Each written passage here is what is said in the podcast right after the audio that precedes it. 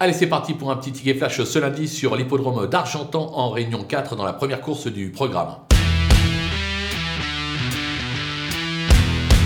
Dans cette épreuve, on va tenter un 2 sur 4 avec deux chevaux qui méritent d'être rachetés. D'abord, le numéro 8, euh, Dereva, décevante euh, lors de ses débuts. C'était mieux le dernier coup, une quatrième place à la clé. Je pense qu'ils ont trouvé les bons boutons et que cette fois-ci, ça devrait conclure sur le podium. Surtout que c'est l'entraînement Graffard, un entraînement sérieux qui se déplace toujours avec des ambitions. On va lui opposer bien évidemment le numéro 9, euh, Dilaza, qui elle a plutôt déçu lors de ses deux premières sorties en piste.